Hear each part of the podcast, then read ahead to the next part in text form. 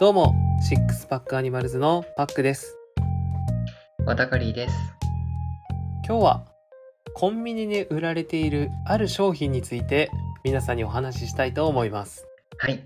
私は会社の近くにコンビニがあって、よくコンビニに行って商品を選んだりするんですけど、はいまたかりーさんコンビニってよく行かれますか僕も、まあ、あの、ランチ、まあ、コンビニで選ぶことが多くて、まあ、よく、まあはいサラダと、あとパンの組み合わせとかで買ってますね。サラダとパンの組み合わせ。はい。やっぱりちょっと健康を気にしてサラダとか選ばれたりされるんですかいやーもう、そうですね。まあ、割と安直な考えで、そんな感じでサラダを選んでますね。でもパンもお食べになるんですね。そうですね。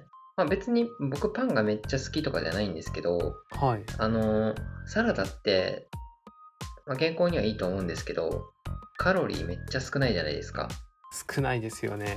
だからまあお昼に、うんまあ、僕的にはお昼は多少カロリー取っといた方がいいんかなって思ってて、うんうん。まあ、大体800キロカロリーぐらいを目安に考えてるんですよね、なるほど。まあ、その関係で、まあ、サラダだけだときついんでサラダと、まあ、プラスパンまあおにぎりとかでもいいんですけど、うんうんパンがカロリー効率がいいんでパンにしてますなるほど。じゃあカロリーの補充のためにパンを選んでらっしゃるということなんですね。そうですね。その、まあ、パンってあんまり健康にいいイメージっていうのはないと思うんですけど、はい。おすすめのパンとかってありますかそうですね。おすすめなのは、ファミマの大きいウインナーっていう、めちゃくちゃ定番品のやつがあるんですけど、はいはいまあこれが、なんか結構ね、いろんな意味でコスパがいいんですよ。いろんな意味で。というのも、なんかこれって、あの、まあ大体、実はタンパク質が 9.5g ぐらい含まれてるんですよね。 9.5g。で、それでいて、価格がまあ120円から30円ぐらいなんでう、んうん。まあ、結構買いやすいですし、まあ、サラダと組み合わせて食べても、まあまあ味的にも割と合いやすいっていうところがあって、うんうん。まあ、非常に重宝してますね。なるほど。確かにあの、ウインナーが挟まってる大きいパン、美味しいですもんね。そうなんですよね。一応職場にはあのレンジがあるんで、温めて 食べてますね。温めるとなんか、かなり美味しくなるっていう話は聞いたことありますね。私あんまり食べないんですけど。 ああ、そうなんです。今結構おすすめです。まあ、サラダ、なんか冷たいから、は まあぬるいサラダはぬるいサラダで嫌いなんですけど、嫌になりますね。キンキンに冷やしたサラダと温かいパンの組み合わせっていうのがすごく美味しいなって思ってます。確かにその組み合わせは美味しいですねでカロリーとタンパク質以外でなんか気にしながら選んでるものってあります他にいやー、正直、あんまり気にしてないんですよね。はい例えば、あの、あれですよね。その、ショートニングとかあんなんが書いてるところの部分のことですよね。そうです僕基本数字しか見てないんで、まあ、なんであの、なんかカロリーとかタンパク質、まああとはせいぜい脂質とか糖質とかそれぐらいですかね。そうです脂質糖質見るとしたらそこら辺かなって感じです。あとは食塩か。まあ食塩相当量とうか、んそれぐらいかなって感じですね。最近なんかそういう食塩とかも話題になったりしますもんねあんまり胃に良くないそうですね。まあ日本人ってやっぱり取りすぎかなっていうところはどうしてもあるんで、でも塩気がある方が美味しいっていうのも実際ありますからねそうですね。まあ、正直、たまにこうガッと行きたくなるところはあるんですけど、まあ、塩で思い出したんですけど、はいまあ、あの、ポテトチップスの薄塩味ってあるじゃないですか。ありますね薄塩味あれって、大体どのぐらいの塩分が含まれてるとかご存知ですかパクさん。いやだって薄塩ってもうそれ塩じゃないですか、はい。まあ、薄かろうが濃かろうがはい。でそういうふうに考えてみると実際まあ 5g ぐらいは入ってるんじゃないですかって思うじゃないですか。はいいや、実は、まあ、100g 換算で言うと、は食塩、えっと、0.9g なんですよね。い。0.9g しか入ってないですかめっちゃ少なくないですかいや、かなり少ないですね。 ですよね。なんか、あんだけ塩っ気あるのに、いやいや、カルビーどんな企業努力したんだよ、みたいな。 確かに、かなり企業努力が光ってますね。そうなんですよ。まあ、当然、揚げてるんで、うん、あの、脂質とかカロリー面においては、まあまああんまり良くないんですけど、まあ塩分だけ考えんなら、あの、たまに食べても全然 OK かな、みたいな思っちゃいますね。ははあ、確かに、その話聞くとちょっと、ちょっとだけ安心できますね。い。そうですね。そうですね。できるいいかわかんないんですけど。いや、私もね、あの、成分とかかなり気にするタイプのの人間なんですけど、はい。まあ、我々こう職業的に薬剤師っていう仕事をしていると、はいまあ。、どうしてもこう健康って気になってきちゃうじゃないですか。はい。でその中でも最近コンビニでよく売られてる商品の一つで、はい。全粒粉入りっていう商品見たことないですか全粒粉。ありますよ。ありますよねはい。なんかサンドイッチとかそういったものにこうシールで「全粒粉入り」って書いてはい。売られてたりするじゃないですかはい。そうですね。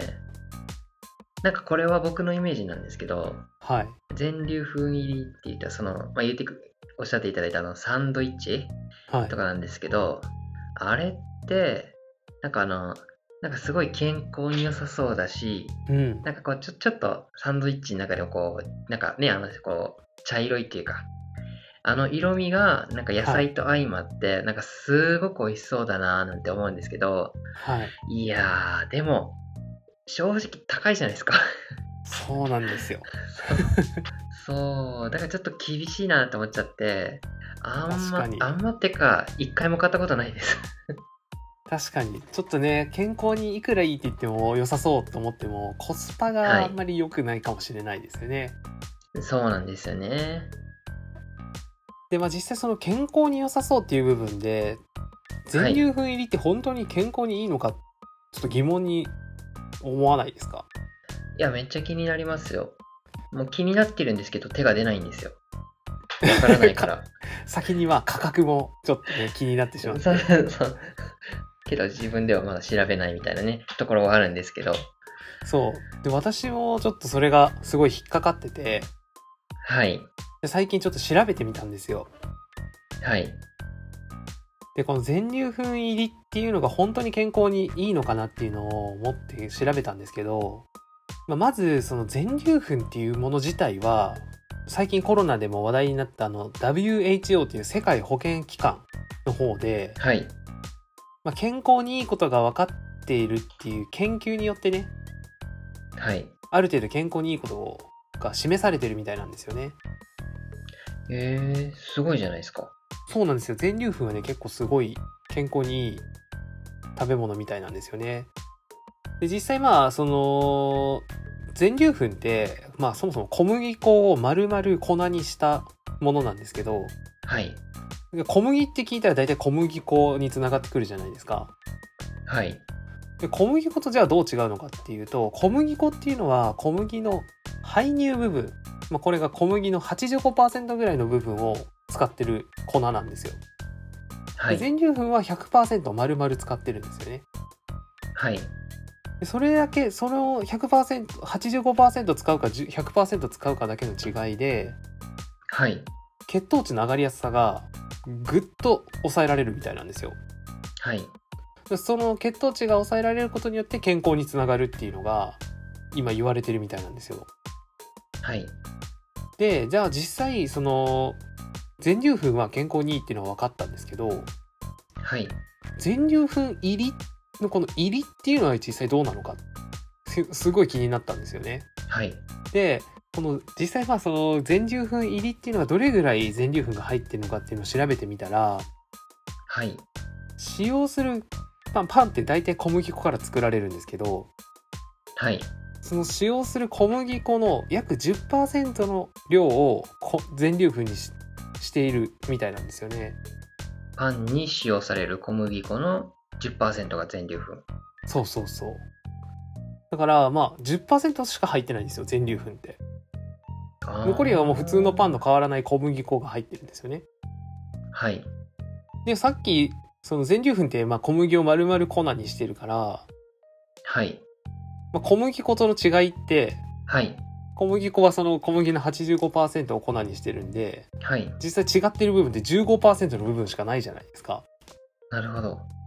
だからこれ計算ちょっと計算してみたらはい。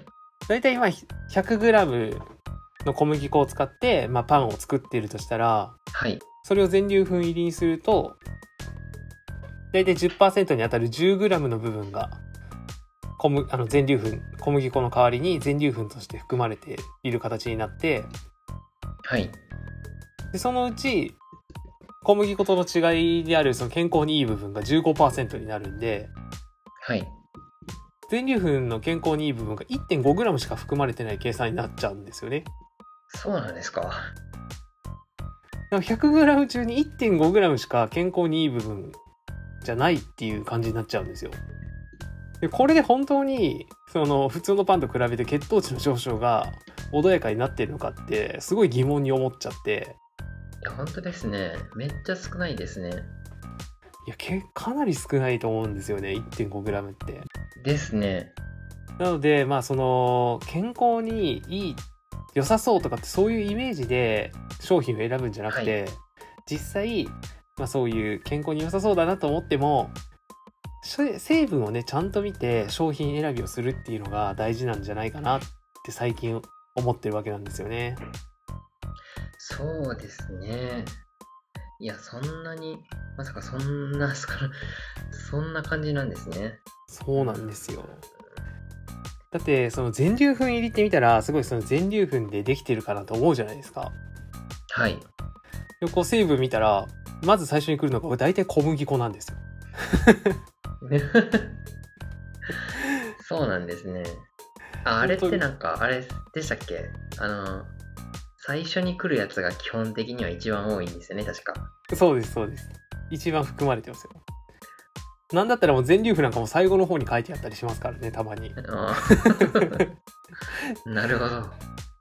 入ってりゃそれでいいんかいみたいなということでまあ今回はそういうちょっとコンビニで売られてる健康そうな食べ物についてちょっとこう疑問を持って商品選びをしてみてはいかがでしょうかっていうのをテーマにお話をさせていただきましたありがとうございました。またカーリーさんいかがでしたそうですね。